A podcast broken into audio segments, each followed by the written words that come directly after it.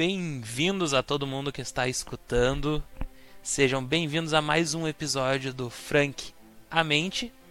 Eu sou o Frank Ev. E depois de assistir o documentário sobre o CC Hotel, definitivamente eu não tomo mais água da torneira em lugar nenhum. E junto comigo hoje está quem? Prazer, pessoal. Eu sou o Wolf 8 Bits. Então sejam bem-vindos aí. Obrigado pelo convite, Frank Ev. Tamo junto, brother. E, e falando desse negócio da água, cara. Uh, desde ontem, minha esposa tá. Tipo, a gente experimentou a água da torneira, tá com um gosto muito bizonho. então a gente já tá meio receoso, assim, né? E hoje apresentando para vocês um dos casos, na minha opinião, mais misteriosos, onde tem tudo para ter sido solucionado, mas não solucionaram nada. É o caso do Cecil Hotel e da Elisa Lam.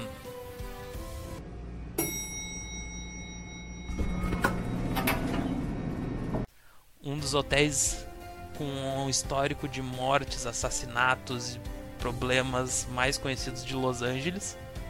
Infelizmente, né, como não, não é spoiler dizer, né, todo mundo sabe que a Elisa Lam acaba morrendo no final. Final não, ela morreu no início, né? No início, né? É, na verdade ela morreu no início da história. Então acho que é bom a gente começar a iniciar contextualizando, fazendo uma linha do tempo do como é que as coisas aconteceram começar contextualizando quem era Elisa Lam. Tá?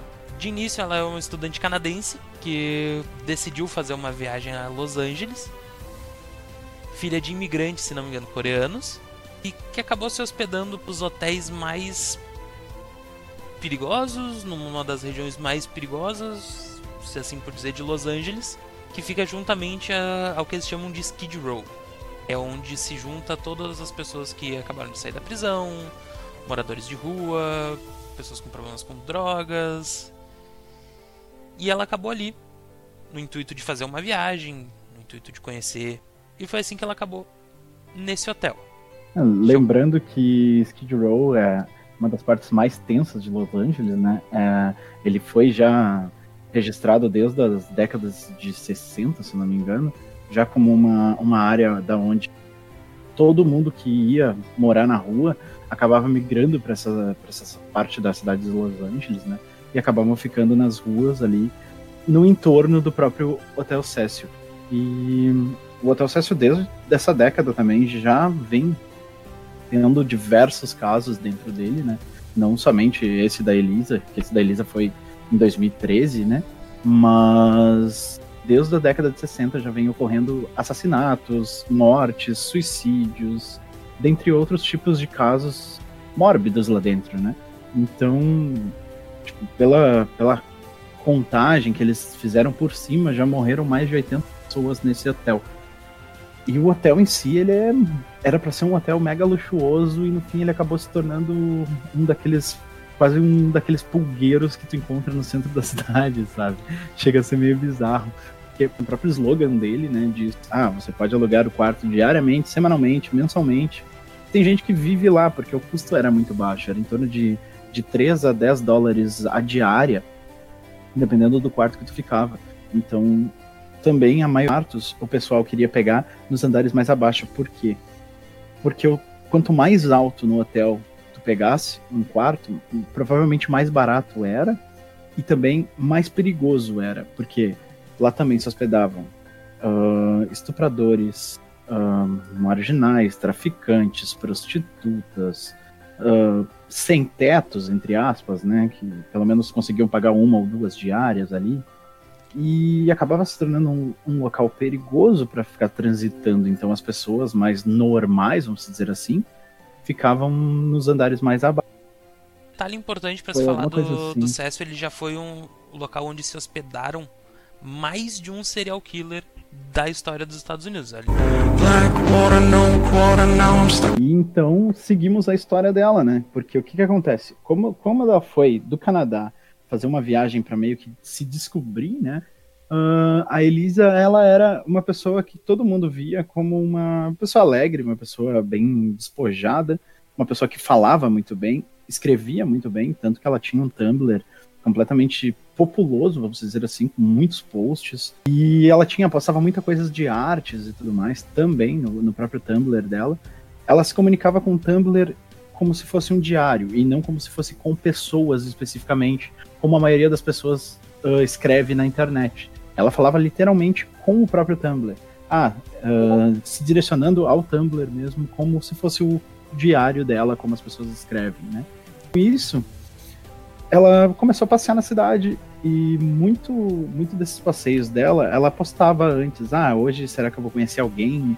Será que eu vou conseguir fazer alguma coisa? Uh, eu não tenho, eu não tenho receio de conversar com pessoas estranhas, coisas assim. Ela estava querendo se descobrir, tanto que ela estava no auge da idade dela, se não me engano, ela estava com 21 anos aí, e aí ela estava, ela tava querendo descobrir o próprio mundo dela, né? E... Com isso, e diga-se de passagem, o fato dela conseguir viajar por conta segundo os próprios relatos no, no Tumblr dela, não foram uma coisa fácil. Os pais dela tinham um receio de deixar ela ir sozinha. Bem provavelmente por uma. Não digo uma uhum. falta de conhecimento, mas provavelmente uma, uma falta de pesquisa, vamos dizer assim. Uh, foi que ela acabou hum, se hospedando no CC Hotel, que na verdade na época, e diga-se de passagem, é um detalhe importante. A parte em que ela se hospedou não se chamava CC Hotel, e sim Stay On Mine que foi uma tentativa do hotel de mudar a imagem que se tinha dele. É, eles tinham uns saguões separados, né? Exatamente. E do Cecil Hotel, o Stay, o Mine, ele ficava até o quarto andar, se eu não me engano, né? Exato. E a partir do quarto andar era o Cecil. Onde se hospedavam aí... as pessoas que já moravam ali, né? Moradores dali, uma menor, uma baixa renda. Por isso os hotéis eram separados. Sim, Porém, o acesso tu... era o mesmo. Sim. E quando tu fazia pesquisa, tu descobriu o Stay Mine como um hotel ótimo, uma coisa luxuosa, sem, sem histórico de coisas ruins, né? Diferente do Cécio, que quando tu pesquisava, tu já encontrava coisas sobre, né? Então o Stay Mine foi uma jogada de marketing deles ali para conseguir fazer e atrair um público novo. Como no próprio seriado mesmo do Netflix eles comentam, ela foi meio que arrastada para uma teia de aranha para tomar o bote da aranha, alguma coisa nesse gênero assim, entendeu? Porque como ela foi com o intuito de ah, um lugar barato e tudo mais e bom, acabou descobrindo o Stay Mine e não o Cecil Hotel, sendo que ela estava indo para armadilha do próprio Cecil, entendeu? Então fica aquela, aquela jogada de ah, de coitada, onde não o, onde o Stay On Mine foi construído em cores, em estilo mais convidativo para quem tivesse ali. Foi, foi, projetado já com a, com a, intenção de ser uma coisa mais convidativa do que o Cécio era. Sem aquela o design antigo, ah, sem. Como, como tu mesmo disse, já apagando todo aquele histórico. Uh, muitos casos, né, já, são, já foram registrados dentro do, do próprio Cécio, né, como a gente tinha comentado antes. E nisso, a Elisa foi só mais um, entendeu, dos casos ali dentro. Só que o descaso, eu não sei se é bem o descaso, mas a, a própria o próprio documentário do Netflix ele mostra caso do o que aparenta ser descaso na real, né? Dos próprios trabalhadores do hotel, que nem aquela gerente. A gerente é muito sem noção dentro do, do hotel, dando, dando entrevista. Ela mesmo falando que pô, ela foi gerente do hotel de 2007 a 2017, ou alguma coisa assim. Exatamente. Então ela foi gerente por 10 Ela foi 10 anos gerente do hotel imagina, em 10 anos, daí ela pega e me. Ah, em 10 anos, uh, quando não sei quem me mostrou, foi a primeira vez que eu vi um, um caso de assassinato dentro do hotel. Aí tu fica, tu, tu, já tem um, um, caso tenso, entendeu? Tu não vai tentar melhorar aquela situação, mas, tipo assim, pelo que deu a entender, aquilo foi só mais uma coisa monótona no dia dela. Então, eles meio que faziam um descaso com qualquer coisa ali dentro. Pô, eles sabiam que tinha estupradores, eles sabiam que tinham traficantes, eles sabiam que tinham N tipo de pessoas ali dentro. E o que, que eles faziam para melhorar isso? Nada. Nada. Ah, eles. Exatamente. Aí a polícia fala que eles eram chamados de duas a três vezes por dia no Hotel Cécio. Mas aí, poxa, tu fica, pô, de duas a três vezes por dia a polícia é chamada, por que, então não fazem um, um, levantamento geral, entendeu? De todos os quartos que tu tem. Pô, são 700 quartos, mano, não é pouca coisa, entendeu? Então faz uma revista, faz uma limpeza no hotel, ah, não pode expulsar. Não, ninguém vai expulsar ninguém, mas fazem uma revista. Se a pessoa tem alguma coisa que leve ela a ser presa, ou já levava embora, entendeu? Não tem mais estresse. Mas eles faziam muito descaso com isso. Eles queriam, eles estavam visando apenas o ganho do hotel. Ah, se os caras estão pagando, dane-se o histórico deles, dane-se tudo, que é a mesma coisa que aconteceu também no caso da Elisa, porque tem uma hora no documentário que eles comentam: ah, se o hotel tivesse percebido que ela estava em apuros, estava com um comportamento estranho, eles poderiam ter intervido. Nesse caso, eu acho que não, não deveria, porque a pessoa ela tem o livre-arbítrio de agir como ela quiser, ok? Mas ela não fez mal a ninguém nesse meio tempo, então por que, que o hotel iria interferir no, no direito dela de ir e vir do hotel ou andar pelo hotel se ela não estava cometendo nenhum crime ou estava fazendo alguma coisa diferente. Entendeu? Exato. Tem o um lado positivo do hotel e o lado negativo do hotel. O hotel estava com descaso em muitas coisas que estavam que estavam sendo tensas ali dentro e eles faziam descaso. Aí algumas coisas que eles deveriam verificar, eles o, que eles foram obrigados a verificar, né, que eles foram acusados que não deveriam, realmente, eles não deveriam. Pô, a guria já tinha histórico de bipolaridade, como eles disseram. Pô, a guria já tinha histórico, já tinha problema, já tinha um monte de coisa.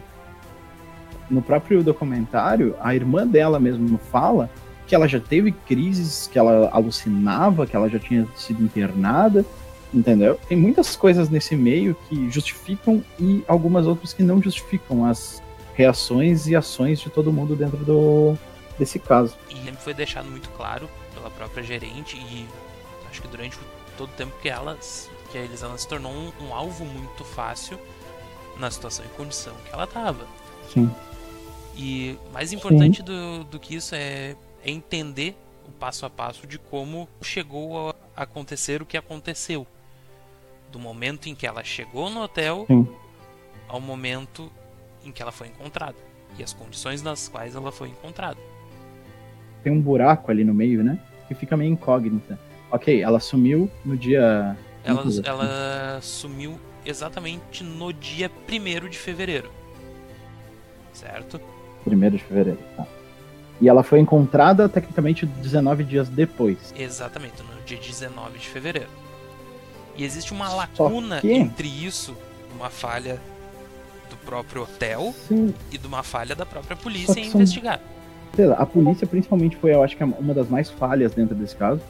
Por quê? Pô, eles foram até o telhado. Eles identificaram o telhado. E mesmo assim eles não investigaram o telhado. Entendeu? Exatamente. Isso foi uma coisa que deixou muito uma lacuna muito aberta da polícia ali dentro. Porque os cachorros chegaram até a janela de incêndio, da onde eles sentiram o cheiro dela. A partir dali, os cachorros não sentiram mais o cheiro dela. Pô, tu tem uma escada de incêndio, tu tem dois caminhos, cara. Ou tu sobe ou tu desce. Tu não tem mais para onde ir, tu não vai pular. Ela não pula. Sendo então, eles foi fizeram... confirmado que ela nunca chegou a sair do hotel depois do dia 1 de fevereiro. Então, automaticamente para baixo ela não exatamente. foi. Exatamente. Então, Exato. E aí que tá. Tá, ok, mas ela poderia ter ido para baixo pelas escadas de incêndio, que daí não seria registrado que ela saiu do hotel, né? Mas mesmo assim, pô, se tu tem duas opções, tu não vai identificar uma e pelo menos investigar. Pô, tu tem um telhado, tu tá um andar abaixo do telhado. Pô, o que, que ela vai preferir, subir ou descer? subir, meu. É, é tipo lógica de interpretação ali dessa situação. E eles mesmos disseram que, se eu não me engano, foi no primeiro ou no segundo episódio, que eles identificaram que a Elisa estava andando num local que não era para moradores ou hóspedes do hotel. E ela tinha sido chamada a atenção e tinha sido retirada daquele local. O que na verdade no vídeo mais conhecido que tem dela, que é no dia justamente no dia 1 de fevereiro, onde ela aparece alterada dentro do elevador, suspeitas, até porque não uhum. diz no vídeo em qual andar ela tá. Mas se concluiu que ela tivesse no é, depois andar. Eles descobrem. Exato. Não, eles conseguem, eles conseguem identificar. Ah, mas os caras, o, os, detetives, vulgos detetives da, da internet, internet, eles fizeram um trabalho muito bom e ao mesmo tempo um trabalho muito de. Desculpa o palavreado. Foram muito filha da puta. Eles foram muito filha da puta. Por quê? a internet é uma coisa que tu vê hoje até, desculpa para quem não gosta, mas tu vê hoje até pelo Big Brother a situação de que, que a internet pode fazer com a vida das pessoas. No momento que tu quer cancelar alguém, tu consegue. Tá? E eles destroem vidas e ao mesmo tempo eles conseguem ajudar. E tem o lado bom da internet e o lado ruim da internet. No caso da Elisa, eles conseguiram ser os dois lados, o lado bom e o lado ruim. Porque eles conseguiram descobrir muita coisa dentro desse vídeo do elevador, que é interessante, tentar interpretar essas partes, que uma é essa parte do, do andar que ela tava, que de acordo com um milhão de vezes que tu viu o vídeo, eles conseguiram identificar que ela tava no último andar do, do hotel, que é um andar abaixo do terraço. uh, eles conseguiram identificar que ela mesma que trancou a porta para a porta não fechar e o comando, pelo que deu a entender, ela fez um comando específico ou só aquele botão de hold on uh, já trava a porta por dois minutos, que foi o tempo que ficou ali, a porta aberta naquele, foga, naquele, uma... naquele entra e sai do elevador. Uma coisa que é necessário desmistificar da questão do vídeo do elevador é que uh, muito se falou sobre o vídeo ter alguma coisa de sobrenatural. O que na verdade não tem, como tu falou. A porta não fechar. Não tem nada. Ali foi é justamente é só... por uma ação dela. Não acontece nada. Sim. Fora a, a reação dela, a forma que ela tá agindo, o que é um tópico mais pra Uhum. frente, a forma que ela tá agindo, que é o estranho do vídeo. O comportamento do elevador em si ele é explicado Sim. completamente pela mecânica de funcionamento do elevador. Sim, exatamente. E tem muitas coisas que esse pessoal, esses detetives, esses detetives da internet descobriram que é interessante. Uma é a questão do timer do, da própria câmera de vigilância. Que o timer ele tá, ele tá, como é que se diz? É, Ele tá rasurado, embaçado, ele tá embaçado, tá rasurado. E mesmo tando, estando desse jeito, o que, que eles fazem? Eles conseguiram identificar os minutos exatos, os, o timer exato do, do vídeo, e eles conseguem identificar muitas coisas ali dentro. Uma, o vídeo, em uma parte, ele foi desacelerado, em outra parte teve corte, mas o corte é nítido visivelmente pela porta do elevador. Só que são 53 segundos de corte de vídeo. E esses 53 segundos de corte nunca foram revelados para ninguém. As únicas pessoas que tecnicamente viram esses 53 segundos a mais foi somente a polícia e o pessoal do hotel. Mas agora, o porquê esse vídeo foi editado 53 segundos é o que deixou em haver, até hoje, é uma coisa que ninguém conseguiu explicar, esses 53 segundos mortos ali Hum, do tempo que a porta fecha. Na verdade, eu tenho uma teoria sobre esses 53 segundos, que bem provavelmente ele foi utilizado como uma forma de só quem realmente cometeu alguma coisa contra Elisa saberia o que tá naquela parte que tá faltando. Entende? É uma forma Hum. de provar caso alguém se entregue como eu fui culpado ou se tem alguma suspeita sobre alguém. Só alguém que teve naquele momento saberia o que tem nesse lapso de tempo. Hum. Então provavelmente isso foi omitido Exatamente. pela própria polícia como uma forma de comprovação sobre alguma coisa, o que nunca, o que nunca saiu ao público. Sim. O que de novo levanta suspeita sobre a questão que todo, todo mundo tem entre assassinato, acidente ou suicídio. Então por isso existe essa, esse lapso de tempo, o que ele continua sendo estranho. Porque ele é uma, ele é uma falta de Exato. informação mesmo todos esses anos não tendo sido divulgado. O que mantém o mistério sobre o que aconteceu vivo. E aí que tá, tem um monte de buraquinho aí nisso, né? E essa questão do, do, slow, do slow, que o vídeo teve uma hora que foi desacelerado, isso realmente tem uma lógica, tá? Da polícia, que a polícia mesmo, mesmo comenta, né? Que eu achei interessante. Por quê? Ah, eles teriam que fazer essa, essa desaceleração no vídeo para identificar que realmente aquela pessoa era a Elisa, entendeu? Quanto a isso, eu não, não tiro o mérito da polícia de ter feito, por exatamente isso, sabe? Porque realmente, se tu olha uma pessoa aleatória no elevador, como é que tu vai identificar se é ela se tu não der uma desacelerada específica, num momento específico, onde foca o rosto dela? E realmente as partes que foram desaceleradas foram essas partes da onde deram foco no rosto dela. Então isso não são não é um meio de tentar fazer uma edição no vídeo para encobertar alguém. Isso aí foi uma, um meio mesmo de identificação da pessoa no elevador. E isso eu achei interessante. Mas a parte do corte mesmo é onde fica aquela maior incógnita dentro desse, dessa parte do, vi, do, do vídeo dela, né? E também tem uma outra partezinha, um pouquinho mais pro final, logo que ela sai a última vez do elevador e segue pro caminho da direita, da esquerda dela, parece ter um outro pé que eles conseguem identificar. Essa parte para mim ainda ficou meio bizonha, porque não dá para entender uh, exatamente se aquele não é mesmo o pé dela e ela tá se virando naquele momento, ou se teria mais alguém com, com ela ali naquela parte atrás do elevador, entendeu? Que aí fica aquela incógnita. Será que teria mais uma, uma segunda pessoa ali ou não? Até porque todo o comportamento dela indica justamente que ela tá se comunicando com alguma outra pessoa. E a princípio a maioria Sim, pois é. parece que ela tá se comunicando, né? Não quer dizer que ela esteja. Exatamente. Realmente. Todo mundo levanta a hipótese dela estar se comunicando com alguém que não tá ali, ou ela de fato está se comunicando com alguém Sim. que está fora do elevador e fora da visão da câmera. Sim. O- uma coisa que eu achei muito bizarra dentro de tudo é que tu tem. Tu- eles tinham câmeras dentro dos elevadores, mas não tinham câmeras nos corredores do hotel. Exatamente. Não faz sentido nenhum isso.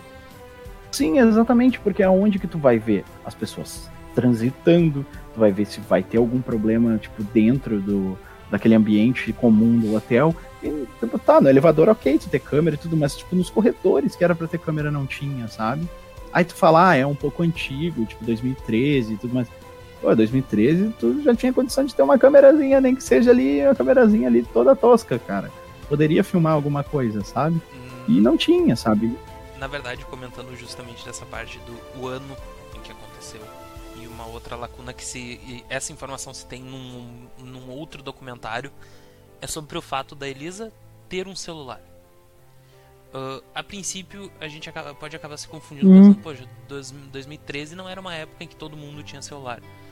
Só que o fato é o seguinte: 2013 já era uma época com celulares smart no estilo que a gente tem hoje. E existe comprovação de que sim, ela tinha um celular, só que isso nunca foi apresentado como prova. Ah, nunca pegaram o celular dela, realmente? Se ela tinha mesmo, Na né? verdade, pegaram. Na verdade, a, a prova sobre o que continha ali nunca veio a público. Muitas coisas ali dentro meio ficaram perdidas, né? Eles não divulgaram muitas coisas ali, na real. Já de posse todas essas, essas informações, as quais eles já tinham desde o início, ah, até para quem tá de fora é fácil montar o, o panorama do que aconteceu do início ao fim e completar algumas coisas nesse meio tempo. Sim. Coisas que visivelmente, ah, segundo a polícia, algumas coisas eles tiveram contingente durante o caso da investigação porque eles estavam investigando um outro caso que também tem um documentário na Netflix, que é o Night Stalker. Eles disseram que eles tinham um, conti- contingente menor que foi reduzido a duas pessoas para investigar, o- investigar o caso da Elisa. Só que aí vem um ponto. tá? Uhum. Se para duas pessoas falando num podcast é fácil de deduzir se ela tava no 14 andar, o cachorro foi até a janela, é só pra cima que dá pra ir. Então existe um descaso justamente Exato. também da polícia. É, é que, tipo assim, eu não, eu não sei como é que foi a recepção dessas informações pra eles, né? Ok, a gente, nós temos todas as informações de tudo que aconteceu já de antemão antes de falar, né? Mas eles na hora lá, eles receberam essas informações? É aí que tá, porque como o- a investigação durou tecnicamente 19 dias, tá? Eles teriam, eles teriam recebendo essas informações ao longo de 19 dias. Então pode ser que, ah, ok, eles demoraram muito tempo, realmente, eles demoraram um tempo demais. E na verdade, se não fosse o seu mexicano lá, o carinha Thiago lá Lopes. latino, É. dele. eles não iam descobrir que ela tava lá, entendeu? Santiago É, isso é uma coisa. É, isso é uma coisa que me deixa muito, muito, muito pistola com isso, sabe? Porque, poxa, teve que um cara aleatório da manutenção, por causa de uma reclamação da água, verificar as caixas d'água para saber que ela estaria lá morta, lá dentro. Aí tu fica imaginando, poxa, se tu sobe no terraço daquele hotel, não tem nada, cara, é limpo aquele terraço, só tem as caixas d'água. Por que tu não vai olhar? Exatamente. E eles subiram, a polícia subiu, cara, no terraço. Isso que me deixa indignado, porque eles foram no terraço dentro desse período de 19 dias antes. E eles simplesmente descartaram a possibilidade dela estar lá. Isso que é o bizarro, sabe? Porque, poxa, se tu olha, não tem nada. Pô, tu só tem quatro caixas d'água gigante ali. Pô, por que tu não vai olhar? Tu já tá aqui, entendeu? Tu tem cachorro aqui na volta. Os cachorros simplesmente foram ignorados nessa situação. Porque se eles andassem com os cachorros provavelmente perto das caixas d'água, eles iriam sentir o cheiro dela ali perto, cara. Pô, se sentir o cheiro dela até, o, até a janela, pô, ela se esfregou para subir no negócio. Ela tem que encostar, ela tem que raspar, encostar a roupa na escada para conseguir chegar lá em cima. Não é uma caixa d'água que tu vai tirar a tampa só e cair ali que nem o cara tem em casa. Pô, a caixa d'água devia ter o quê? Uns 9 metros. Não, 9 metros não. Devia ter o quê? Uns 5, 6 metros de altura, provavelmente. Escada, Era sim. gigantesca. É, entendeu? É, e as caixas eram enormes. Não tinha condição de ela não ter tocado em nada e chegado lá em cima, só se ela voasse. É, agora ela virou X-Men, pelo jeito. Não tem, não tem mais explicação assim. Tipo, ou os cachorros eram tudo bugado também, pra não sentir cheiro. Porque assim, ó, uma, Alguma... uma coisa, uh, toda, toda investigação em cima disso, tudo, tudo que se é debatido, geralmente se debate a partir do momento do vídeo do elevador, tá? todo mundo usa o, vídeo do elevador como um ponto-chave, um ponto de partida sobre o caso. Porém, a coisa toda ela se iniciou muito, muito antes do próprio elevador. Uma Sim. boa parte do, do mistério da coisa toda está antes daquilo. A gente não pode se apegar só ao que aconteceu a partir dali. Aquilo é um ponto muito pequeno sobre sim, uma história sim. muito maior. É porque aquilo ali, aquele ali na, na verdade é o final da história. Exatamente. Porque a partir daquele ponto do elevador ali, provavelmente foi aonde dali ela já foi lá para cima e acabou ali, entendeu? Então aquilo ali é tipo o final do filme dela. e tem muita coisa antes, realmente, como, como foi dito. Né? Exato. E partir daquilo ali para analisar todo o caso errado, porque tu não tem, primeiro, tu não tem a noção do que ela fez antes e do comportamento dela anterior àquilo ali. O que te faz ver aqua, aquela cena em específico com, uma, com a visão bizarra que se tem sobre ela. Porque tu só tem ali uma pessoa que aparentemente desnorteada, apertando todos os botões a esmo e depois saindo do elevador. E não voltando Sim. a entrar no elevador. Fora aquele Sim. um minuto cortado que não se sabe Exato. se ela retornou Exatamente. pro elevador. Então assim. É, mas mesmo se retornasse, ela não teria descido com o elevador, porque o elevador continua naquele andar, né? Exato. Aí é o momento que a porta fecha, que aí sim o elevador tecnicamente sairia daquele andar e ela não tá. Então assim, ó, a gente precisa retroceder um pouco, no caso, tá? Vamos voltar e depois a gente volta a avançar.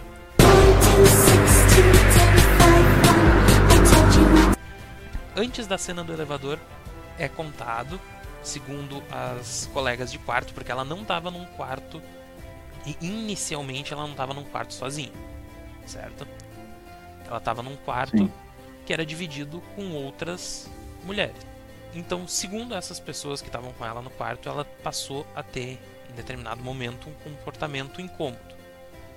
Uh, botando bilhetes de aviso de vai embora, saia daqui, trancando a porta do quarto, não deixando as, as outras pessoas que estavam hospedadas junto com ela entrar para dentro do quarto.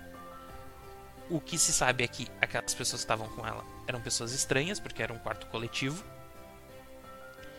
e em determinado momento foi reclamado.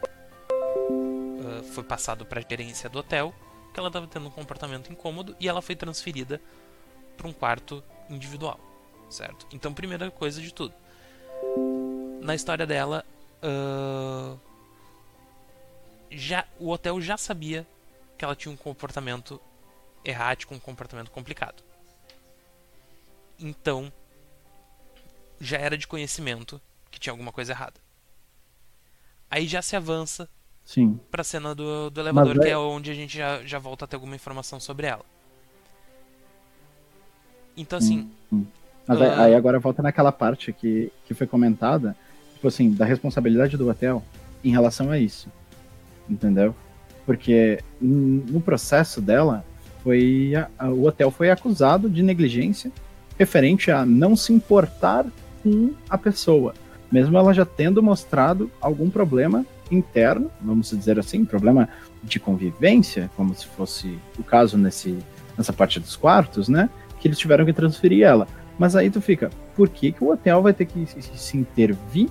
Tá, ok, ela não se deu bem com as colegas de quarto, não foi algo. Ah, as colegas de quarto inventaram uma história lá que ela não tá querendo só pra deixar ela fora. Isso aí não tem como comprovar uma veracidade grande em relação ao que foi reportado para o hotel pelas colegas de quarto dela e como ela estava agindo. A não ser no próprio dia, pelo que deu a entender, que no próprio dia do, do elevador foi onde que ela demonstrou algum comportamento mais, tipo, perturbado, vamos dizer assim. Então, por que, que o hotel teria que intervir com a, a, a hóspede, perguntando se ela estaria bem ou querendo falar com os próprios pais dela para verificar a situação mental da guria? Isso não é de responsabilidade nenhuma. Uma porque ela é maior de idade e se ela tá ali sozinha, ou é por vontade dela, ou ela é só mais uma indigente, vamos dizer assim, igual aqueles outros que estão no hotel ocupando. Exatamente, então, para hotel eles, que já tanto tem, faz, tanto já tem um entendeu? Num hotel que já tem um Exatamente. histórico de, de situações bizarras, vamos por assim. Talvez por isso ela não tenha. ah, não tenha tido uma relevância maior pra eles.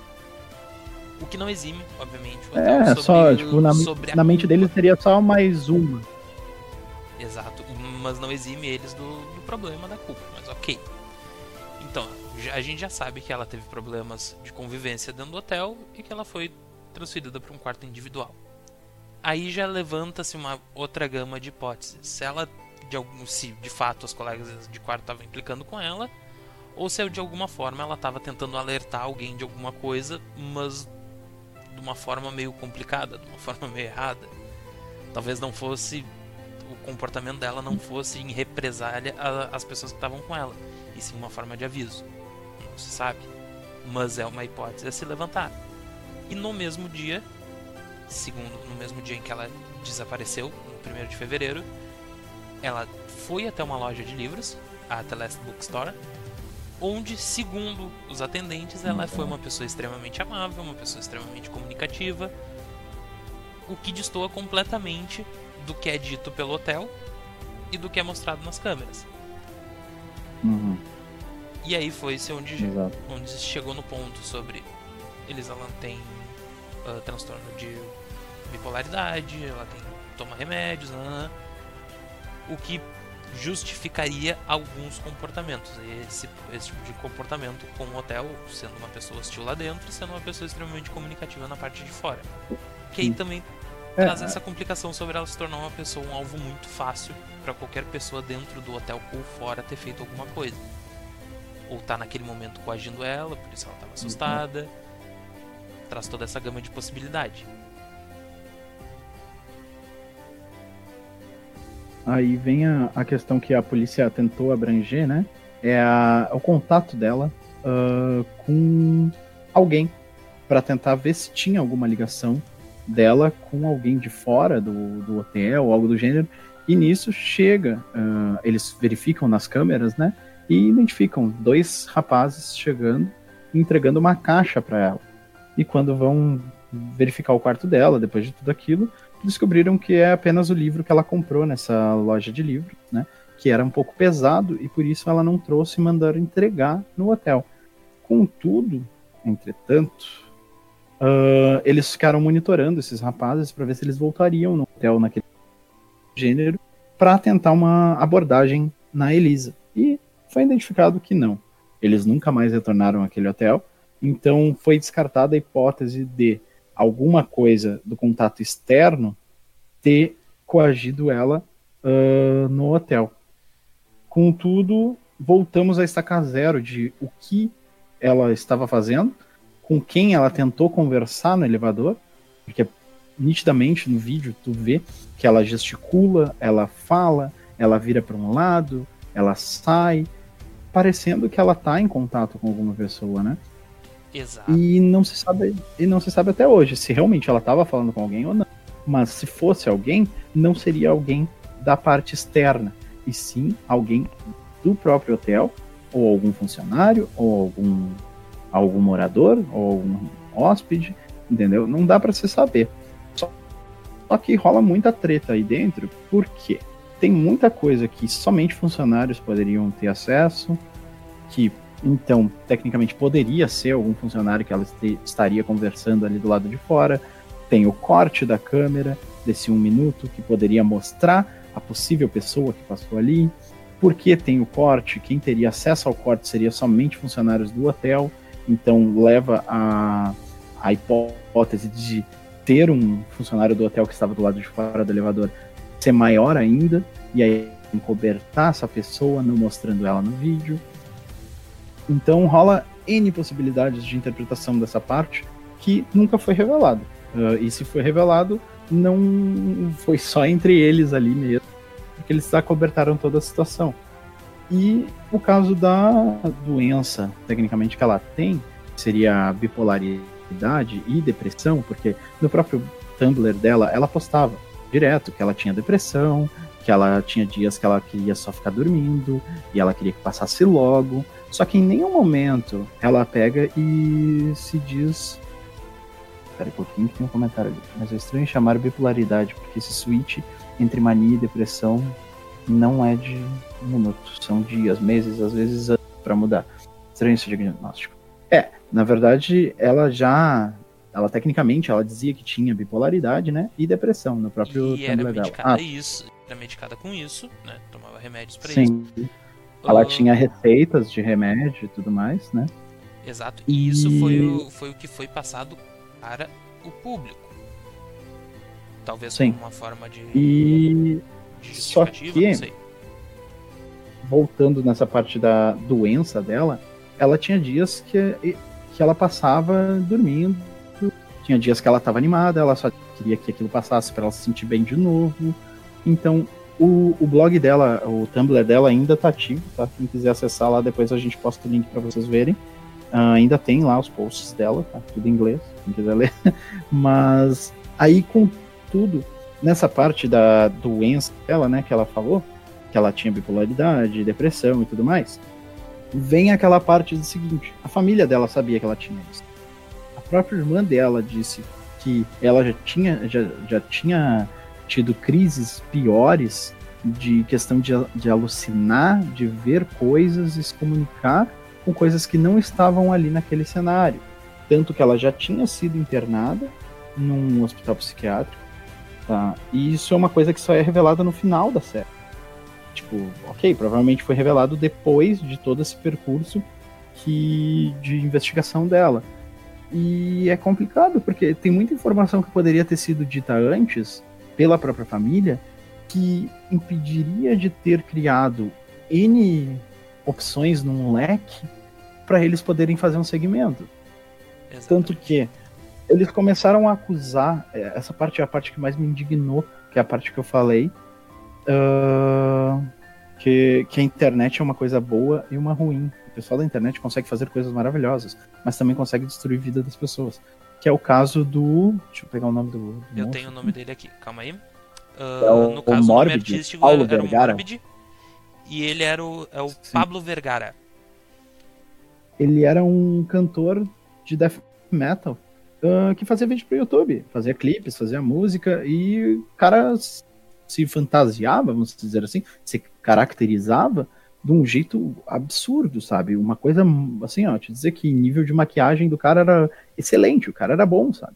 O cara sabia fazer os bagulho legal. As músicas dele pro, pro segmento de death metal eram excelentes, ele tinha um cultural fantástico, o cara manjava do Paranauê. E ele, ele é mexicano, e ele, um ano atrás uh, da morte da Elisa, em 2012, ele tinha se hospedado no, no Hotel Cecil e gravou um vídeo lá dentro. E ok, vida que segue, depois disso, o cara continua a vida dele, fazendo as músicas dele.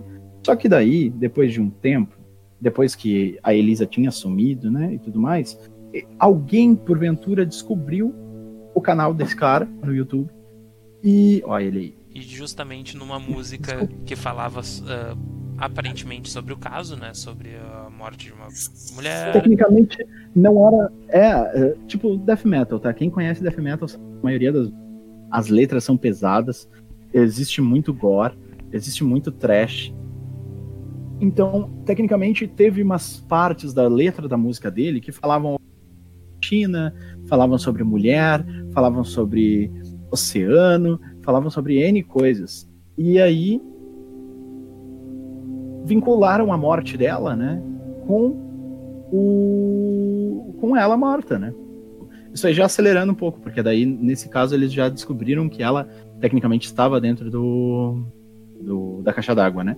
Mas só dando uma relevada nessa história. Porque daí ah, assimilaram a questão que ele fala de China com a questão de oceano e mulher morta afogada. Eles linkaram todas as letras das músicas dele com o caso da Elisa. O que justamente o que linkar tornou... com, com coisas que aparentam ser relevantes, como linkaram o fato dela ter fotos de pessoas mergulhando, pessoas embaixo da água no Tumblr dela, com o fato dela ter sido encontrada na caixa d'água. Uhum. O que, na verdade, não não faz um link de primeira parece fazer sentido, mas quando para pra analisar não tem relevância nenhuma. Não faz. É, é simplesmente como ele, ele próprio diz na entrevista pro, pro Netflix, ele fala, cara, é apenas música, é arte. Agora, se eu falei A e aconteceu A com fulano do outro lado do mundo, eu sou culpado, não tem condição, sabe, de fazer uma coisa dessas. E ele mesmo, é aí que vem a parte da, da desgraça da internet. Por quê? O cara comprovou por A mais B que ele não estava nem no país na época que a Elisa morreu. Ele estava no México gravando um CD. Mas isso não foi o suficiente para internet a, a comprar a história de que ele não era o assassino. Tanto que começaram a flodar o que deu todas as redes sociais dele, começavam a ameaçar ele de morte, começavam, começaram a fazer N coisas com ele na, na internet, ao ponto de fazer o cara surtar. O cara teve que ser internado, que o cara queria se matar, que o cara já não tinha mais vida, o cara não conseguia mais viver, tudo sendo acusado de uma coisa que ele não tinha nem noção, nem sabia quem era ele. Entendeu? E mesmo assim o cara foi taxado como, como Jesus nessa situação e acabou sendo crucificado, literalmente por que alguém na internet decidiu dizer assim, ah, não, esse cara é ocupado. E aí o resto das pessoas compraram a ideia. Esse é o problema. Essa linha de cancelamento de internet não é uma coisa que começou há pouco tempo. Isso aí já vem de muitos anos. A gente tem esse como exemplo. Isso aí foi em 2013 entendeu? E já existia essa ideia de cancelamento, não tanto quanto hoje, né? Hoje Exato. o mundo tá virado em mimimi, mas, assim, mas tipo assim, se, naquela se época da... já existia também. Se partir do mesmo pensamento que foi usado contra ele, então deveriam ter cancelado o filme Blackwater, que também é de antes do, Sim, do caso exatamente. traz uma história, claro, na verdade, ele, se tu vai pesquisar, tu vê que não é exatamente a mesma história, mas o plano de fundo é muito semelhante. Um hotel, uma caixa da água e um corpo.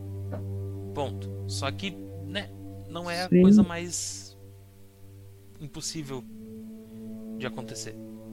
E, e, o, e o, filme, uh, e o filme Blackwater, ele é muito bom.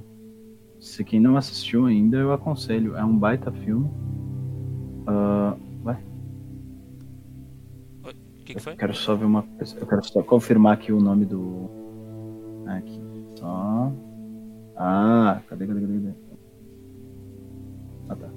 É, não, então, o filme, ele é japonês, uh, e aí uh, os Estados Unidos Teve fizeram uma, uma, uma, versão americana dele, e ele é muito legal, e ele tem muitas coisas dentro do filme que linkam com, com a história da Elisa.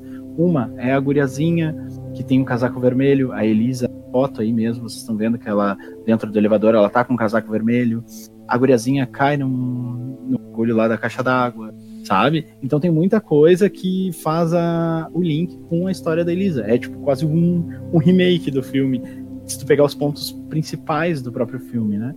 Então tem muita coisa que eles deveriam, tipo, não ligar a ponto de começar a julgar, entendeu? Eles julgam muita coisa ali dentro que é muito irrelevante e atrasou, eu acredito eu, na minha opinião, que atrasou muito o caso.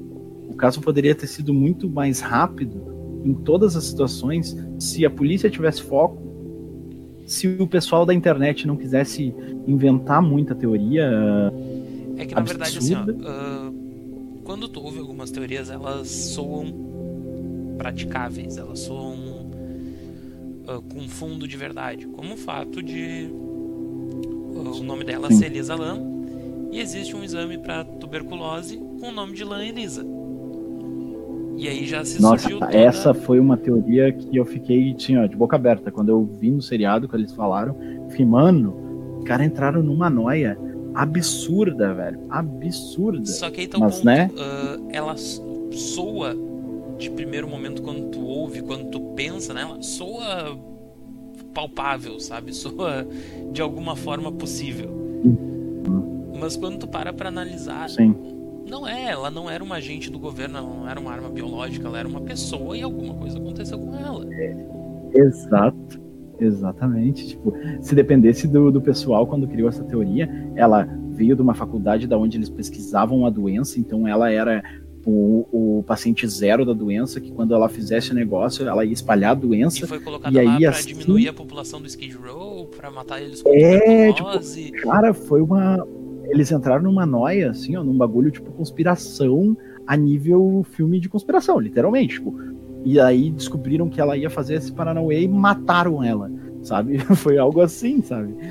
Só que, óbvio, a tendência é a gente atribuir características maiores uh, aquilo ali para dar um, um significado, para dar uma importância e não, não fazer com que seja o que realmente foi, que foi uma ou um assassinato, uma coisa horrível, ou foi uma fatalidade. E uhum. a gente uhum. tende a fazer isso com as coisas que acontecem, para ter justamente um culpado, para ter um, um, um norte.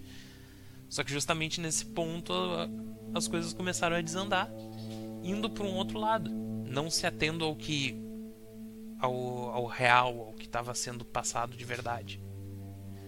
Como, óbvio. Sim. Uh... É, eles, eles queriam achar um culpado. É, essa é a questão. Eles precisavam ter um culpado para eles se sentirem satisfeitos. Esse é o problema.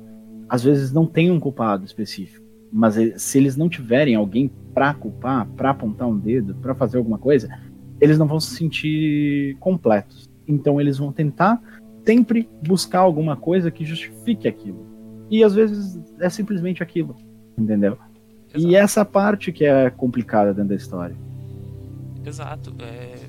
Indo já para a parte de como ela foi encontrada, de como o corpo foi encontrado e o que traz, o que faz ser o grande mistério, porque se fosse só uma pessoa que morreu dentro de um hotel, seria um caso muito mais simples. Tá? Quando a gente põe a forma com que ela foi encontrada dentro de uma caixa d'água, nua. Em princípio, segundo o que a polícia falou, com a porta fechada, que seria impossível ela ter entrado e fechado a porta. Em princípio. Uh, Sozinha, né? Exatamente. Faz ter todo esse mistério. Faz ter o, o mistério sobre como ela chegou ali e como ela entrou dentro da caixa d'água e por que ela morreu dentro da caixa d'água tendo depois lá do laudo de necrópsia como inconclusivo, uh, não apontando, não dizendo assim, olha, ela morreu afogada, olha, ela não morreu afogada. Como disse, foi posto como todo momento inconclusivo e foi o que fez o mistério uhum. ganhar as proporções que foi ganhando. Tanto é que na época em que eu conheci, na época que eu ouvi falar, não se tinha a informação real sobre como, como foi encontrada a tampa da caixa d'água. Não tinha, uhum. não se tinha, tinha, tinha se ideia Sim. concreta definitiva de que tinha sido encontrada fechada. O que mais para frente vem a se provar é, como mas errado. Isso aí, isso aí no seriado, quando tu tá assistindo, isso, essa revelação da tampa, ele fala no episódio 2, se eu não me engano. Só que ele rola todo o resto do seriado com a interpretação da tampa fechada. E esse vem o ponto, porque a tampa pesava 9 quilos, alguma coisa assim. A tampa era extremamente pesada. Já ia ser um. Já, já era complicado para ela conseguir abrir aquilo lá pelo tamanho dela.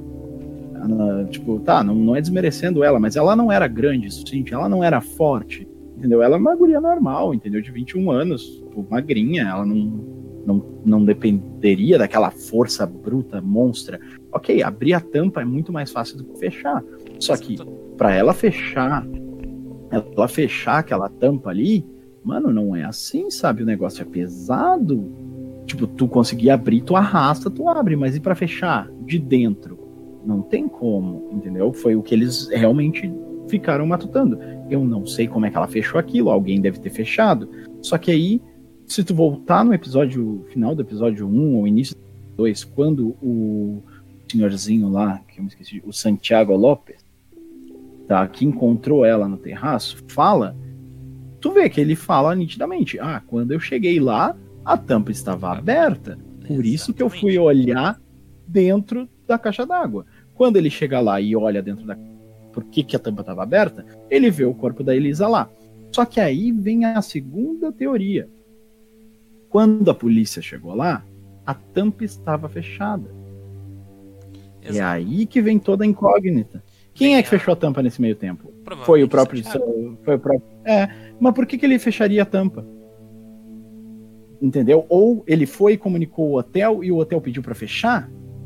para não, sei lá, inventarem uma teoria louca de alguém que tentou matar? Porque não faz sentido. Por que, que ele fecharia a tampa e deixaria o corpo lá dentro? Entendeu? O cara é da manutenção. O cara tá verificando, pô, tem um corpo ali, mano. Vamos lá, vamos reportar isso pra polícia. Aí, o que, que deve ter acontecido? Como ele é apenas um funcionário, tá? Provavelmente ele falou pra gerente do hotel, a gerente do hotel falou que é não. Tu vai lá e fecha aquilo lá que a gente vai chamar a polícia.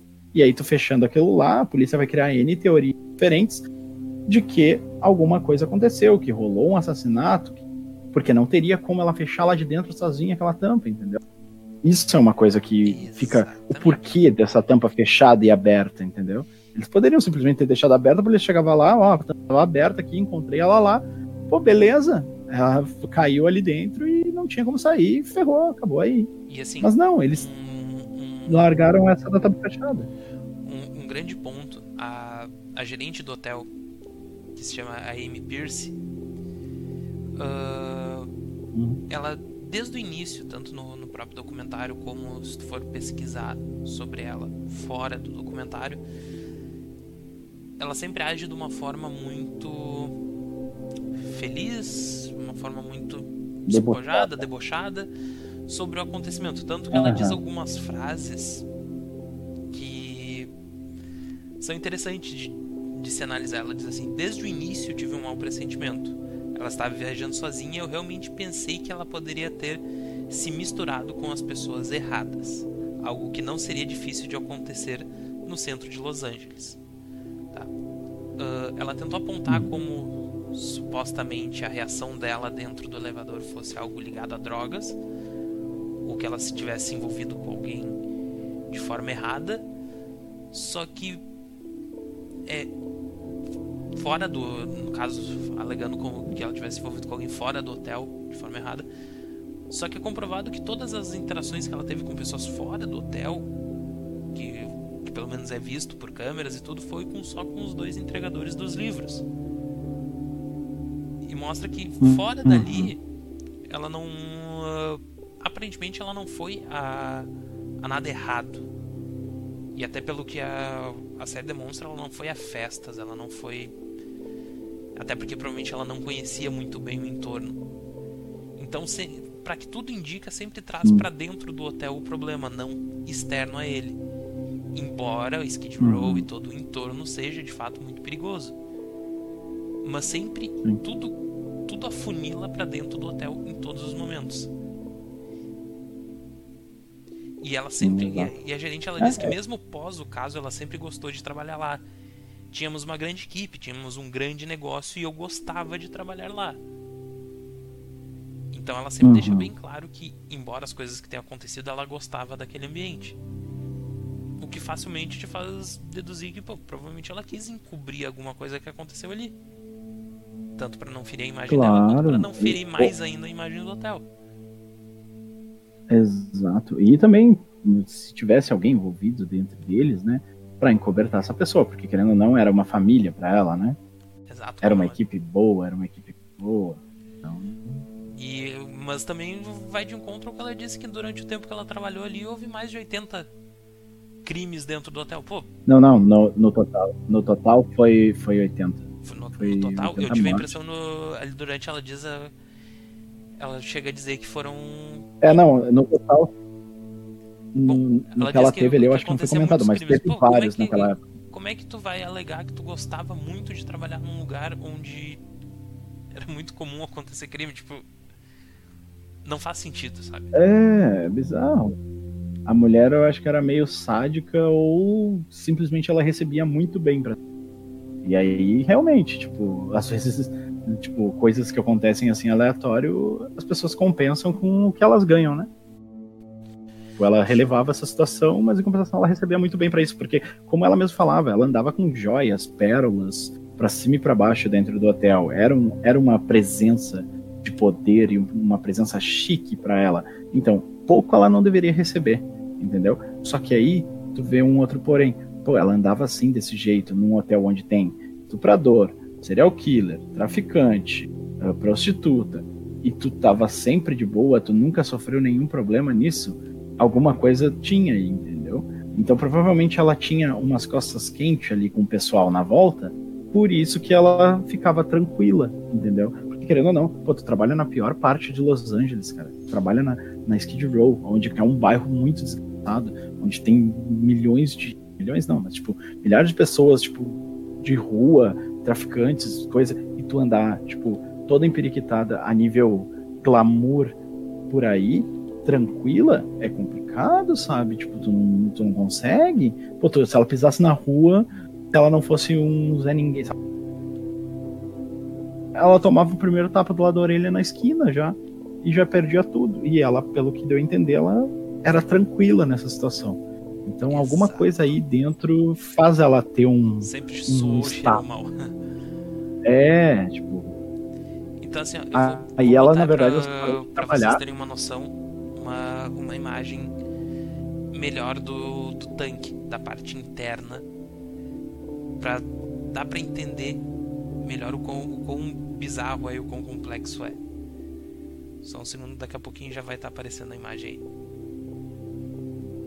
Uhum. Porque assim, uma, uma coisa que é argumentado. Dá um que... zoom nessa imagem. Deixa eu dar, dá uma aumentada nela. Só pra ficar, pelo menos só pra agora, depois tu bota ela pequenininha. Porque assim, é.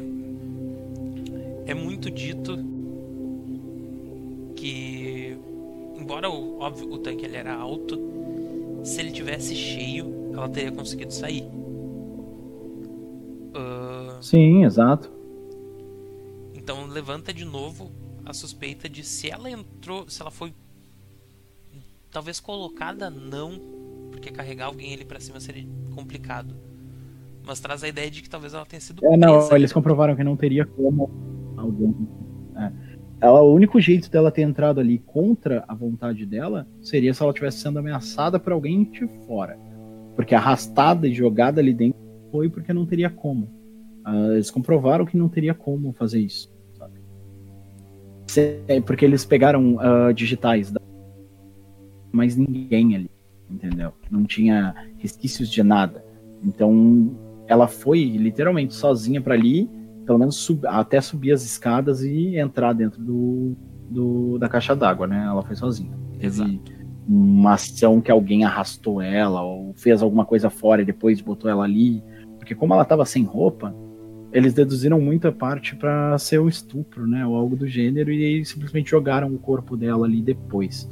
Mas isso já foi dito que não teria como, né? Mostrou as e hipóteses essa possibilidade foi completamente descartada. Então. Exato.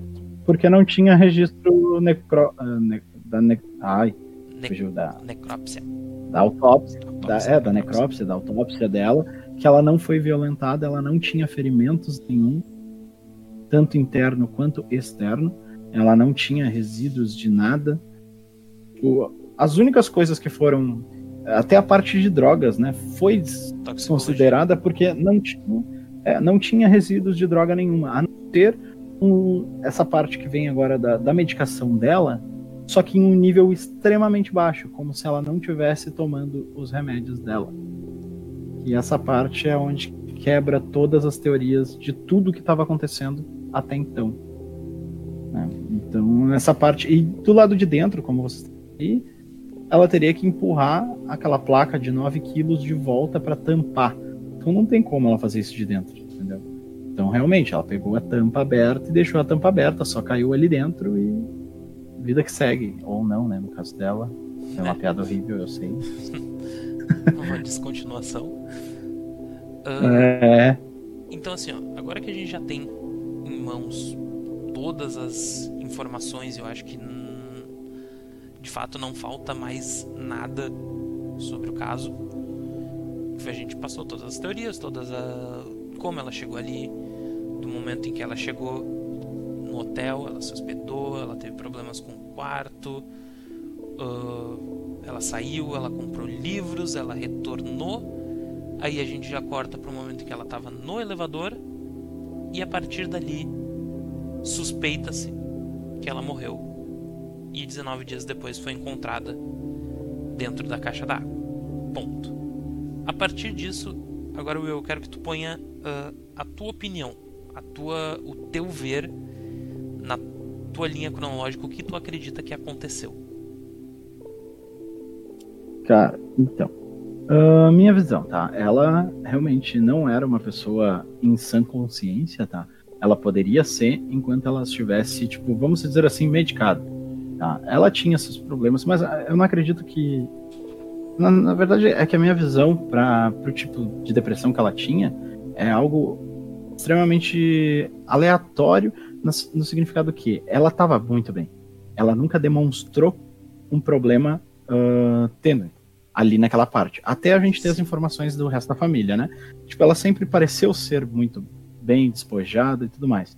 Só que aí vem a parte que eles começam a bater na tecla da depressão dela e da bipolaridade. E aí começam a mostrar as linhas dela passando dias muito bons, dias muito ruins, dias que ela só dormia e dias que ela adorava escrever. E reclamar ou querer ficar bem e sair e ser feliz. No entanto, como começou a comprovar a comprovação de que ela não estava tomando os remédios uh, que eram receitados para ela tratar esse problema dela, tá? Isso tende sempre a piorar o nível que tu tá tendo da tua doença, tá? Porque o remédio, ele é criado na maioria das vezes para melhorar, para fazer para te fazer melhorar, certo? Senão não existiria remédio, né? Sim. Exato. E aí, contudo, ela entrou numa noia, num, num sentido que já tinha. Hum, como é que se diz? Quando tu já teve já teve alguma coisa. Fugiu a palavra agora. Uh, não é resquício, não, não é resquícios, é histórico. Já tinha histórico dela de desse nível de ação antes na vida dela, tanto que ela já tinha sido internada. Então, tipo, eu acredito que o nível que ela chegou por não tomar os remédios, ela entrou num nível paranoico da bipolaridade barra depressão que eles alegaram que ela tinha, tá? A ponto de fazer ela ter alucinação. Certo? Sim. Que aí foi essa, esse sentido que mostra toda a linha. Uh, te deixa toda a linha. Assim, outras vezes. O Zero. O Zero Net CSTTV falou ali. Uh, e aí, tipo, o que que acontece? Ela começou a entrar num, numa noia muito gigante ali dentro. Tanto que tem uma hora até abrir um parênteses nessa parte do vídeo, que ela tá do lado de fora do elevador, mexendo as mãos. Eles chegaram até uma teoria dessa parte das mãos dela, que ela começa a girar as mãos de um jeito absurdo, que, ele, que ela tava fazendo uma invocação do demônio. Isso é comentado muito rápido, mas é realmente, eles têm essa parte da teoria, que ela tava, tipo, numa noia muito intensa ali, né?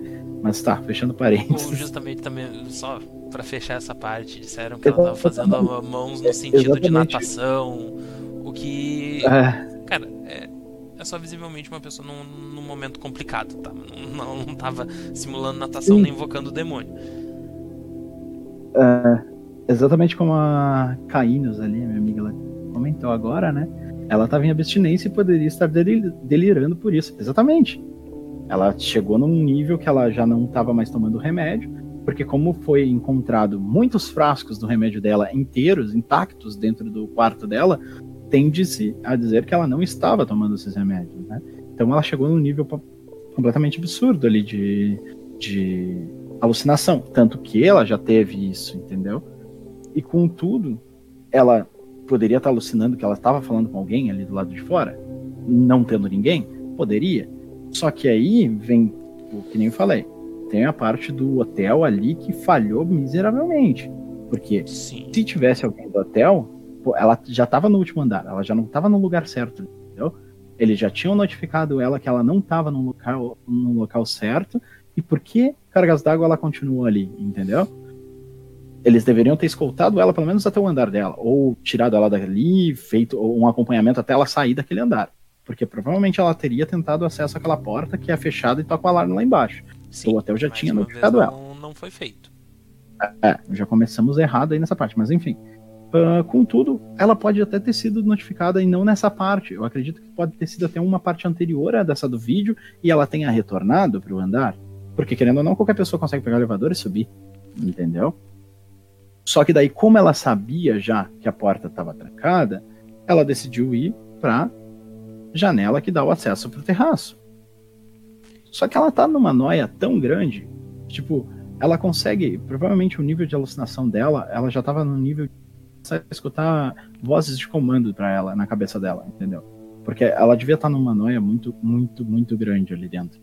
Sim. Pra estar tá gesticulando e, e, e, e, tipo, se tu fizer uma pesquisa rápida sobre vozes de comando, é um, é um bagulho muito punk, velho, porque são vozes que ficam te ordenando, literalmente, a realizar coisas tensas, entendeu?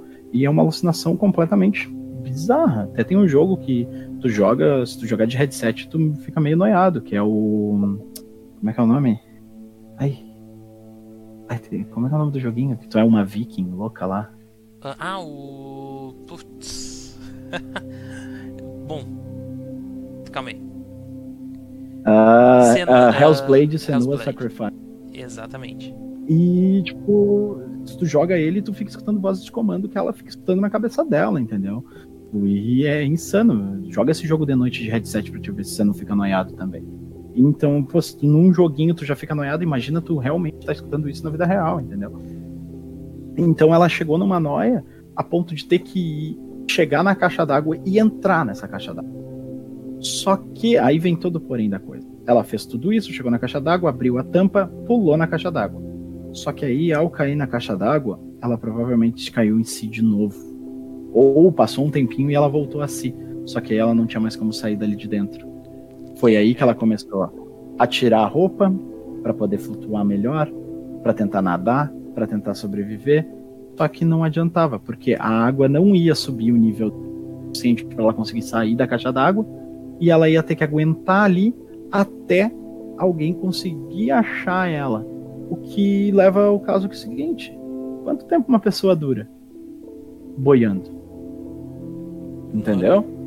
E, e não sei. mais num momento em que provavelmente já era noite e a temperatura da água só, só, ia tender a diminuir. É, tudo tende a, a, ver que ela pode ter morrido de hipotermia, afogada, uh, e ou até de cansaço mesmo, porque, pô, tu tem que ficar nadando, tá, se tu boiar, tu descansa um pouco, mas mesmo assim, ainda tu tá forçando teus músculos, tá, entendeu? Tu, uma hora tu não vai aguentar mais, e aí tu vai cair, e aí tu cai, tu te afoga, ou a temperatura baixou demais, tu morreu de hipotermia, então tem N motivos ali dentro que ela pode ter morrido, mas, tipo assim, nada que tenha levado alguém a fazer esse assassinato nela. Eu tenho a minha interpretação de que ela completamente, tipo, dentro do, do patamar da visão da doença dela e tudo mais, foi o que levou ela a tecnicamente cair ali dentro e acabar morrendo, mas ela não não foi uma morte relacionada a vou me matar, então vou entrar no tanque. Não, ela de deve ter entrado no tanque por motivos por, dessas vozes ou algo que levou ela a ir entrar no tanque, só que lá dentro ela deve ter voltado a si. Só que aí já era tarde demais, porque ela não ia ter como sair mais dali. E aí ela acabou morrendo. Então, tecnicamente no laudo, que eles mostram, né, o laudo da morte dela pelo, pela, pela autópsia, que era tecnicamente antes era não identificado lá o modo e depois eles mudaram para acidental, correto. E não tem muito o que dizer sobre o caso, não tem nada sobrenatural aí que nem eles tentaram inventar ou algum assassino ou alguma coisa assim. Poderia ter algum envolvimento de um terceiro nisso tudo? Poderia não foi mostrado porque poderia ter sido encoberto para não queimar a imagem. Mas mesmo assim, essa pessoa não foi a que matou ela, entendeu? E sim ela mesmo, tipo, por livre espontânea pressão psicológica dela, acabou sendo afetada nesse nível para acabar chegando nesse ponto de cair dentro desse tanque. Pelo menos a minha visão desse caso todo foi essa. Mas aí dentro tem muitos culpados ainda que deveriam ser identificados e julgados por isso. O né? fato de Uma ser é um provável acidente não, não exime a culpa de terceiros. Claro, Não tira o peso de cima, tipo, de cima disso. Gerente do hotel. O, eu tenho muita pena do, do Santiago, tá? Porque ele realmente ele demonstra no pelo menos no, no documentário, né? Que ele realmente estava muito triste, porque ele tá chorando, literalmente, quando ele dá a entrevista.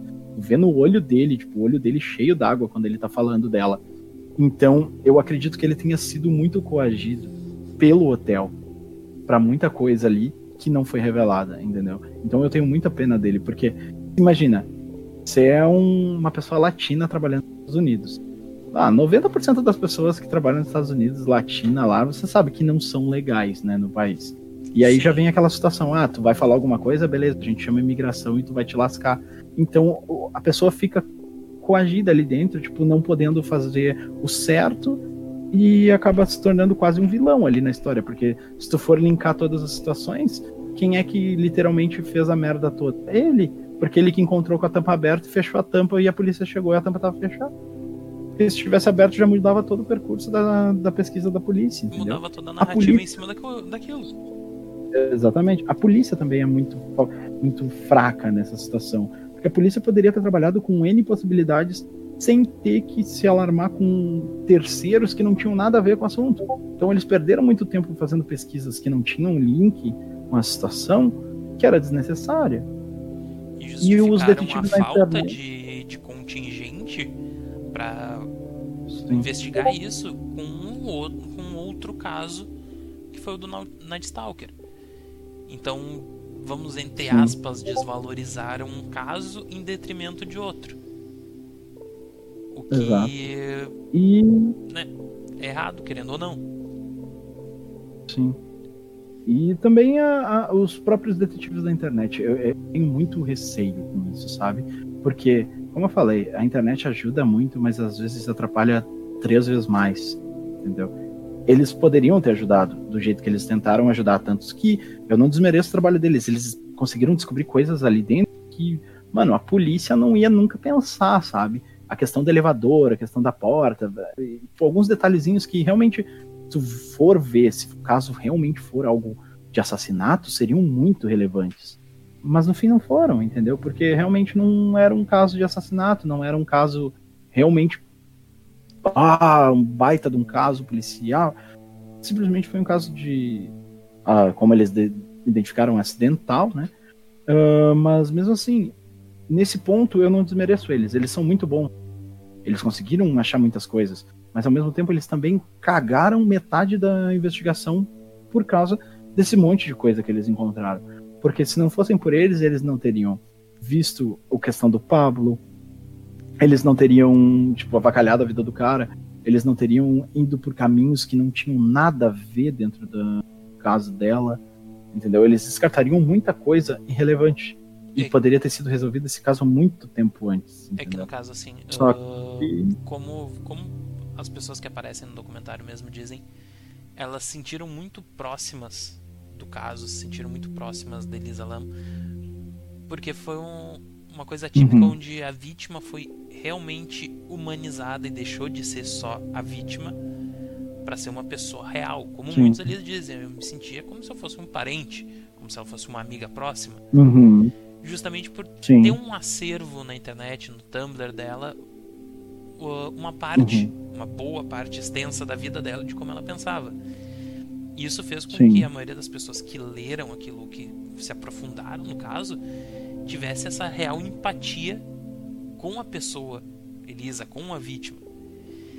E óbvio, no momento que tu tem empatia, no momento que tu tem um, um apego, querendo ou não, isso muitas vezes pode nublar o teu, teu discernimento, teu ponto sobre isso é plausível, isso não é plausível, e foi o que aconteceu ali. Todas as pessoas que vão a fundo querer investigar isso acabam por ter esse apego e algumas acabam indo por direções erradas que não tem nada a ver com, o, com o que está sendo realmente investigado ali. Sim. Mas não é ruim. Isso é, de fato é, tu mantém uma uma coisa viva, uma uma ideia viva, uma investigação viva que querendo ou não não teve um final. Quer dizer, um final teve, mas não teve um final satisfatório não teve uma conclusão satisfatória sobre o que aconteceu. É, o final ali. que eles esperavam, né? Porque muitos deles até falam, né? Bah, eu esperava que ela fosse encontrada ainda com vida, né? Uh, na maioria, né, do pessoal, na verdade, eles estavam com esperança ainda de que ela fosse com vida, mas infelizmente, né, foi esse o problema. Só que eu fico me imaginando o seguinte, abrindo um parênteses meio fora do caso Elisa, né? Imagina, mano, todos os, os hóspedes do, daquele hotel estarem ingerindo uma água uh, com poison literalmente dentro, né, meu? Porque o corpo dela tava com decomposição já dentro do tanque. E imagina a pessoa bebendo essa água, velho. Que nem aquele casal que dá entrevista, que é o que reclamou da água, tecnicamente, né? Mano, imagina, eles escovavam os dentes com aquela água, entendeu? Eles ingeriam aquela água. E o corpo dela tava lá, fermentando dentro da água por 19 dias, sabe? Então, é algo tenso, né, velho? Porque, querendo ou não, poderia ter matado muitas pessoas por, por esse problema. Porque, querendo ou não, a água com o corpo dentro, ela fica zoada, né? Exato. E bem provavelmente é, é outro ponto chocante. É, é com, com, que se chegou à conclusão de que ela estava lá justamente pela água. E, cara, como tu disse, é, é nojento, querendo ou não. E. Sim. E bem provavelmente isso é um, um dos outros é pontos que, que, que trouxe essa proximidade, vamos dizer assim, com o caso. Justamente porque uhum. a, tua, empatia não se estende só à vítima, e sim a, a todo mundo que estava ali no hotel. E que, de certa forma, teve que né, é, compartilhar um pedaço da história. Então, cara, é. Sim. As coisas aconteceram da forma que aconteceram por um. Como tu disse assim, como é que eu posso posso resumir isso? Uh, Aconteceram a, a, a investigação, a investigação um dos detetives da internet foi tão longe justamente por, por não ter um final satisfatório, por ser um fim abrupto, Sim. não vamos dizer assim, um, simplesmente disseram, ah, ela morreu ali dentro e foi isso. Uhum. Então... É, e, e também pelo, pela demora, né? Porque a polícia demorou mais de quatro meses para revelar o, a autópsia dela, né? E isso aí é o que é o punk. Poxa, uma coisa que tá num caso que tá rolando faz tempo, tu vai deixar rolar, tipo, quantos meses para poder revelar alguma coisa, entendeu? Pô, isso aí tem que ser bagulho de dias no máximo, não quatro meses para revelar um bagulho, sabe? E assim, no final das contas, não teve um. Não teve um vilão grande e. Ah, esse cara foi o vilão. Simplesmente não teve. Exato. Simplesmente foi isso. Uh, aconteceu o, que o, todo mundo ficou com a sensação de foi o aconteceu o que aconteceu e ponto fim da história. Então, né? Exato. Só que, né, até o pessoal entender isso demorou um pouco, né? Exato. Então todo mundo ficou justamente com, com essa sensação do as coisas não acabaram como deveria e quiseram se aprofundar ir mais fundo e descobrir e esmiuçar o caso e que na, na minha opinião infelizmente nunca vai se ter uma outra conclusão pro que aconteceu na minha opinião vai acabou por aí e por mais que a gente procure procure procure só quem realmente sabe o que aconteceu foi ela e bem provavelmente alguém do hotel que nunca vai contar nada. Exato. Então, por isso que ele vai continuar sempre sendo um dos casos mais misteriosos que a gente tem. Porque não existe uma possibilidade de uma conclusão. Sabe? O final foi esse e foi esse. Não tem mais para onde ir, vamos dizer assim. E tu, tu acha que existe uma conclusão é, para isso? Exatamente. Ou é simplesmente o que aconteceu da forma que aconteceu? Ah, a princípio, é, tudo que aconteceu tem o seu motivo que ela mesmo, né, saberia dizer, mas, né, não teria como ela revelar mais para nós, né? Então, eu acredito que tudo tenha sido resolvido, não tenha nada que tenha ficado em aberto, assim, né? A não ser essa parte de um contato com alguém, entendeu? Porque em nenhum momento foi revelado quem foi o que tirou ela lá do 14 andar a primeira vez, né? Hum, como assim? Então, nunca disseram quem, qual foi o funcionário que fez isso. Só falaram que um funcionário tinha uh, alertado para ela não ficar lá porque não era uma parte para hóspede. Sim. Mas nunca mostrou o funcionário. algumas pessoas tendem a dizer que foi o tiozinho lá, o seu Santiago lá. Não, mas é que o Santiago nem, momento... nem inglês ele falava. Se tu olhar todo o documentário, é... ele falou em todos os momentos então... em, em espanhol, então, né? Sim. Então, em nenhum momento falou quem era esse funcionário. E esse funcionário poderia ser a pessoa relevante na situação. Entendeu? Mas nunca foi revelado quem era. Então, ficou meio no, no vácuo, assim, essa parte. Que eu acredito que esse era um, o único buraco que realmente faltou entender. Quem foi o funcionário uh, e se ela se comunicou com alguém fora. E aquele 53 segundos do elevador. São três coisas, assim, que me, que me deixou meio. Tá, ok. Tem isso aqui para ser explicado. Não foi explicado mas o caso em si não ia fazer, eh, não ia ter uma relevância. Não ia trazer uma ela não ia se deixar para aquilo, é, no caso. Não ia modificar o final da história, entendeu? No máximo teria justificado algumas coisas que ficaram com um buraco, mas não, não iria mudar o trajeto de toda a história, né? Então acredito que do jeito que foi é o jeito que realmente aconteceu, assim. Não tenho muito mais a acrescentar dessa história agora. Então acho que essa é da mesma forma que é o que eu concluo como a conclusão do caso, é o que a gente conclui aqui. E é como a gente vai aos poucos encerrando o podcast, deixando uma mensagem que eu acredito que assim não, não se deve esquecer o que aconteceu. E da mesma forma que não, não, não se deva de deixar de existir os grupos de debate sobre o que aconteceu. É uma forma de se manter a ideia viva e de que mesmo eu achando que não seja possível, talvez um dia se chegue a uma outra conclusão, mas é um mistério, é uma coisa que entre entre aspas me assusta, é um é um terror, acho que muito mais é muito mais aterrorizante do que se fosse um filme de fantasma.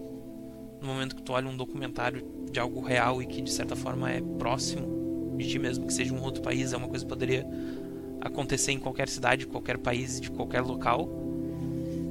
E por isso torna tão interessante, tão assustador e tão instigante querer entender o que, que aconteceu. Mas que infelizmente eu acredito que não vai ter uma outra conclusão senão que foi uma fatalidade. E é assim que, na minha opinião, eu encerro as coisas por aqui. Ah, a princípio é isso. É. Eu acredito ainda que eles vão ainda bater na tecla desse, desse caso daqui a um tempo ainda mas eu não acho que vai ter uma solução diferente do que já teve. No máximo, algumas pessoas terem serem sido culpadas, né, nesse, nesse grande englobamento aí desse caso, mas nada que vai mudar o, o veredito final de que ela realmente acabou morrendo acidentalmente dentro do Shaddai. E a princípio é isso. Muito obrigado a todos que nos ouviram aí tarde de feriado de carnaval, para quem teve feriado, quem não teve, desculpa pessoal de São Paulo que foi cancelado. Mas uh, tamo junto, é isso aí.